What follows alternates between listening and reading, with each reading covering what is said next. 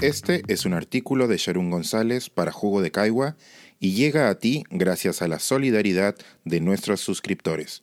Si aún no estás suscrito, puedes hacerlo en www.jugodecaigua.pe. Cuando la mayoría es más pequeña, el poder cuenta con una aritmética distinta. Según el último censo, las mujeres en Perú somos la mayoría, 50.5%. La minoría, el 49.5% restante, son hombres que, paradójicamente, representan la mayoría en diversos espacios. Por ejemplo, el 2.5% de mujeres son empleadoras o dirigen empresas pequeñas, principalmente de menor rentabilidad, mientras que los hombres en el mismo rol son el doble, 5%.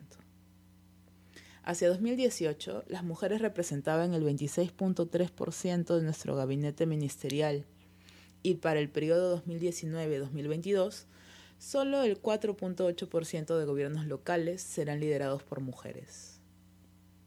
Queda claro que las mujeres son más numéricamente, pero son menos en los espacios de poder. En el ámbito político, hablamos de mayorías para referirnos a los grupos de mayor influencia en la toma de decisión. La mayoría parlamentaria es una mayoría dentro de una minoría de ciudadanas y ciudadanos electos para representar a la nación. Fue esa mayoría, 105 legisladores, la que evacuó al presidente de la República en noviembre pasado, aun cuando la mayoría de la ciudadanía se oponía. Las protestas multitudinarias, con millones de ciudadanos en las calles, nos retornan a la pregunta, ¿quiénes son la mayoría en el Perú? Por los datos y sucesos recientes, podemos notar que la cantidad de personas en un grupo no es lo que define su naturaleza mayoritaria o minoritaria en ámbitos sociales, políticos y económicos. Ya está visto que las mujeres son minorizadas en el espacio público de representación. Timothy Lori y Rimi Khan recurren a una analogía con la música clásica vienesa para explicar este fenómeno. El cambio a una escala menor tiende a anticipar el retorno a una escala mayor en la música clásica. Incluso en composiciones magníficas, tejidas con lirismos naturalmente menores, quien las escucha espera que esos estribillos menores terminen convirtiéndose en estribillos mayores y contundentes.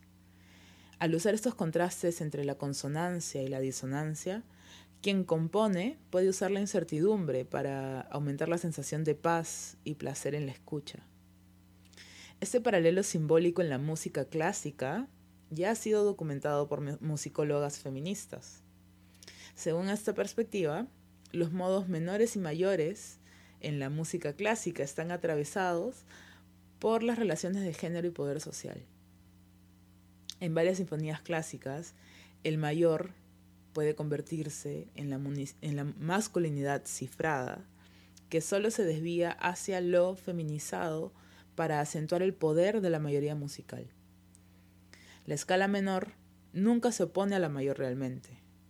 La escala menor es aquello que debe ser dominado y la audiencia es educada para disfrutar esa dominación en la música. Evidentemente, la musicología no es donde se originó el concepto de minorías, pero la analogía musical sirve para explicar que la relación minorías-mayorías no tiene que ver tanto con la presencia-ausencia, el silencio-sonido o el reconocimiento-desconocimiento. Como con las notas menores, algunas poblaciones son tratadas como menos contundentes en relación con otras para realzar un grupo específico. Este proceso de minorización ayuda a explicar que poblaciones numéricamente grandes sean tratadas como minorías. Oímos hablar con frecuencia de minorías étnicas, raciales, de género, religiosas, culturales, etc. Lo que todos estos grupos tienen en común no es su tamaño relativo, sino su condición de exclusión, estigmatización y discriminación. Es en la desigualdad donde podemos identificar a las minorías. Las poblaciones indígenas, afrodescendientes, inmigrantes, mujeres, queer, son minoritarias independientemente del número de personas que las conforman. Son minorías porque, como explicó el psicólogo social Serge Moscovici, son grupos a los cuales se les ha negado la autonomía y la responsabilidad, de modo que no tienen la confianza o el reconocimiento de otros grupos. No se reconocen a sí mismas ni representan los sistemas de poder y, y creencias existentes. La semana pasada, cuando escribí sobre la caravana de ciudadanos haitianos en la frontera Perú-Brasil, resalté la racialización de este grupo como negros negras en el contexto peruano. Un lector respondió que ese dato era irrelevante en un país predominantemente marrón como el Perú.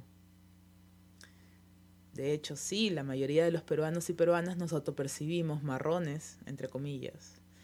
El 60% se identifica como mestizo mestiza, frente a un 5.9% de la población que se identifica como blanco blanca.